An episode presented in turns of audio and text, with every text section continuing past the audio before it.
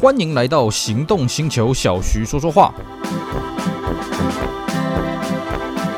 Hello，大家好，我是 Celsius，非常高兴呢，又在这边跟大家空中相会。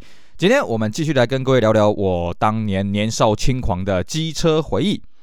我们呢，在上一次的节目跟大家聊到，以前年轻的时候呢，曾经从台北骑到台南啊，这一段南北之行了啊，骑了一台白牌的速克达。那个时候呢，其实西滨快速道路也没有全线通车。当然，我们节目录制现在也还没全线通车了啊。当时西滨快速道路就是一段有一段没有，一段有一段没有，而且标示的很奇怪。所以对于这种白牌的速克达呢，骑起来算是相当的麻烦呐，就东西相当的复杂。那我们今天呢，继续跟大家讲另外一次啊，我骑这个白牌速克达的壮游啊。那究竟是跑什么样的路线呢？哎，请由我来跟大家好好讲一讲这一次机车壮游的精彩故事。以前呢，因为大学在北部就读啊，其实有了摩托车之后呢，哎呀，这个北部的山路啊，这个来来去去啊，好像在给它找咖，好像在走厨房一样。比方说这个什么北宜啦、一零六啦、一零六乙呀，呃，还有这个甚至北横啊，啊、都是在我的这个工程范围当中啊。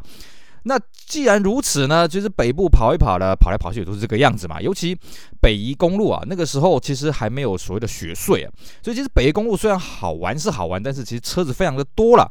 那久而久之也跑得会比较腻嘛。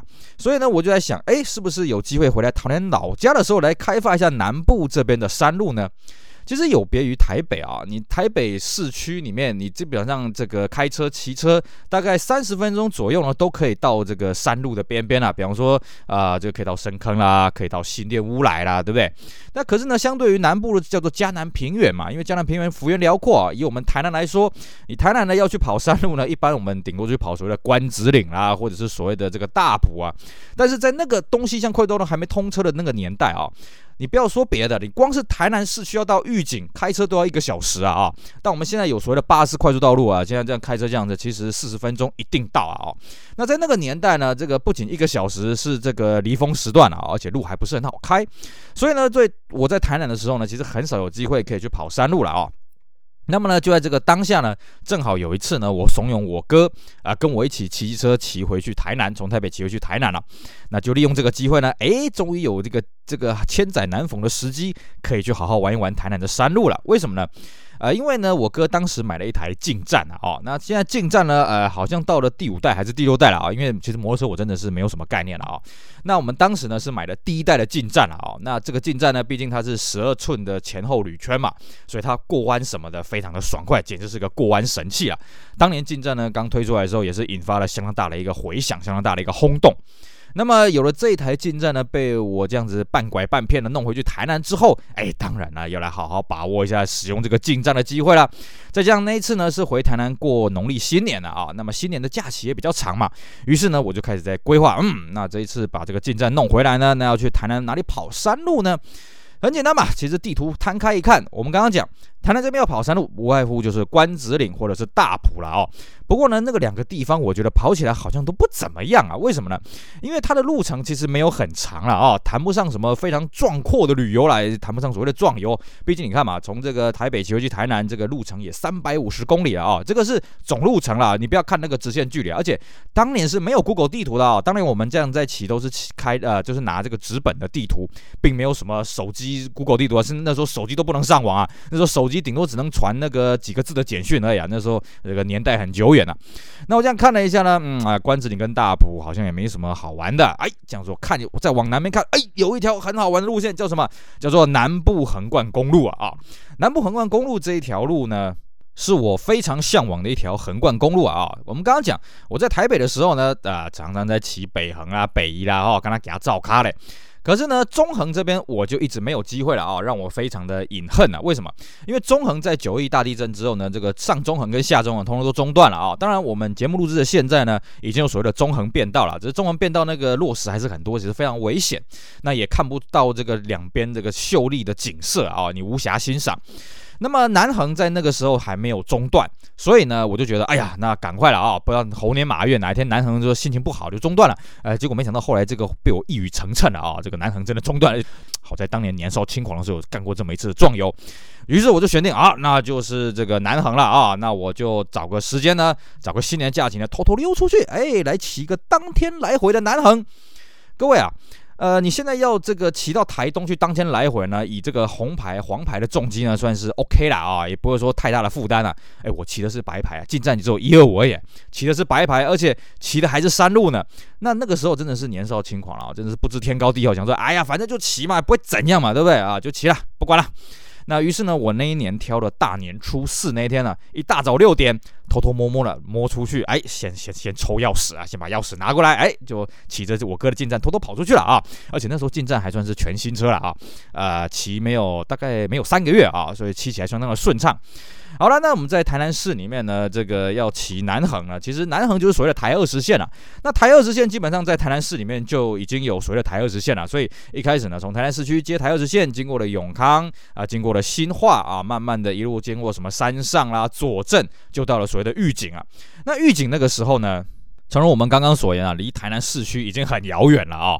当时我就觉得哇，我这个以前只有跟家人一起坐车子过来狱警这边吃个什么芒果冰而已啦啊，这买个芒果，哇，想不到自己可以以自一己之力跑来这里啊啊！当然了，我也无暇休息啦，毕竟这个路程呢才刚刚开始而已啊。而且呢，不得不称赞一下这台二十线啊，在当时台二十线已经拓宽完毕了，基本上在甲仙之前哦，它都是四线道啊，那对不起，南化之前它都是四线道，哇，四线道的这个山路啊，再怎么弯曲啊，骑起来就是非常的有 feel 啊啊！当然，我们这边要跟各位讲警语啊，这个骑车上路呢，开车上路呢，不可以超速啊，不可以危险驾驶啊。所以呢，南横路面的呃这个台二十线的品质，路面的品质也算相当的不错了啊。那在玉井呢稍微看了一下，也没有停留啊，就继续往里面骑。那么玉井之后就是南化，南化之后呢就到了所谓的六龟啊。那么再来就是甲仙了啊。那甲仙呢算是我当时啊哦进去到南横里面的最里面的记录啊。以前去甲仙也是欧阿兵了啊，大家应该都还有印象了。甲仙就出产那个芋头嘛。在假仙之后呢，再进去呢，其实我当时的我啦，以我当时幼小稚嫩的心灵呢，我就从来没有进去过啦。那所以那个时候我就怀着这个跃跃欲试的心情，哎呀，一定要给他进去里面瞧一瞧了。不过这时候的南横呢，到了甲仙段啊，已经从四线道变成两线道，而且毕竟是过年假期啦，所以这个汽车很多啊。那好在是我们骑速克达的啊，其实不大受影响啊，只是说你要超车也不大容易啊。你顶多是人家车流比较大的时候呢，你可以从旁边这个钻这个小缝这样子过去了啊，就是人家停红绿灯的时候，哎，就是我们爬头的时候了。但是呢，这个没关系啊，这个时速虽然这个没办法骑太快，不过呢，欣赏两边旖旎的风光也是不错了。于是呢，就从这个六龟进到所谓的桃园。那桃园呢，应该就是整个南横在西边这半段呢最后繁华的地方了。但是我也无暇欣赏，因为那时候其实非常的兴奋啊。我记得骑到桃园的时候，其实已经中午时分了啊，但是这个就没有直接做停留了，就直接杀上去吧。然后这时候呢，就开始往里面走了。哎，开始看到一些这个路标，什么梅山啦，什么中之关古道啊，哇，这个看起来就非常的有意思啊，很有这个发发古之幽情啊，对不对？然后呢，就这样骑骑骑骑骑到所谓的天池啊，天池这边的标高已经是两千两百八十公尺了啊，其实可以感觉到这个环境啊，这个视觉上的感受是完全不一样的，空气也是格外的清新的啊。那我就在天池这边稍作停留，拍了几张照片，讲说，哎呀，这个天池果然名不啊、这个名不虚传啊。当然，跟我以前去这个新疆看的天池当然是差很多了啊。不过以这个环境来讲，真是让人家心旷神怡啊。不过这个时候呢，我看了一下手表，哎呀，不得了了，这时候手表已经是下午的。十分了啊！哎呀，这个已经下午一点了，那我还要当天来回，不然会被家里面发现，会挨一顿臭骂了，是不是？所以呢，想说，哎，那就继续再赶路吧。于是呢，我再往这个东边的方向继续前进。那么过了天池之后，其实这个路呢变得不是不好骑啊，因为这个路歪歪曲曲的啊。各位看那个 Google 地图也可以看得到啊，那个马路不是很好走。而且呢，我们也讲过嘛，这个过年之后车多。那这样骑大概又骑了将近一个小时的时候呢，终于抵达了所谓的南横的最高点，就是所谓的垭口。也有人讲那叫亚口了哦，一个土字旁，在一个亚洲的亚。那垭口这边呢，就是啊、呃，这个我们用字面上解释，就是两个山的凹凹陷处了哦，交界处这样子。那凹呃，这个垭口这边呢，它就是紧紧邻的，就是所谓的大关山隧道啊。大关山隧道在当时呢，是全台湾最高海拔的公路隧道了啊。那大关山隧道这很有意思啊。首先第一个，大关山隧道它很小一条。啊，那么里面呢都是用这个斧头跟凿子劈出来的哦，所以它里面的那个墙壁啊、天花板啊都是凹凹凸凸、凹凹凸凸、凹凹凸凸不规则的，而且呢，它上面有所谓的山泉带，所以整个大关山隧道是终年在一直在滴水的啊。那里面当然也没有什么灯光照明啊，所以以我们这摩托车来讲呢，骑进去里面相当的刺激啦。可是呢，当你骑出了大关山隧道之后呢，真的是四个字叫做豁然开朗啊！就像古文里面《桃花源记》里面讲的啊，“复行数十步，豁然开朗啊！”真的，这个这个大观社校这个东边这一端跟西边这一段景色完全不一样啊。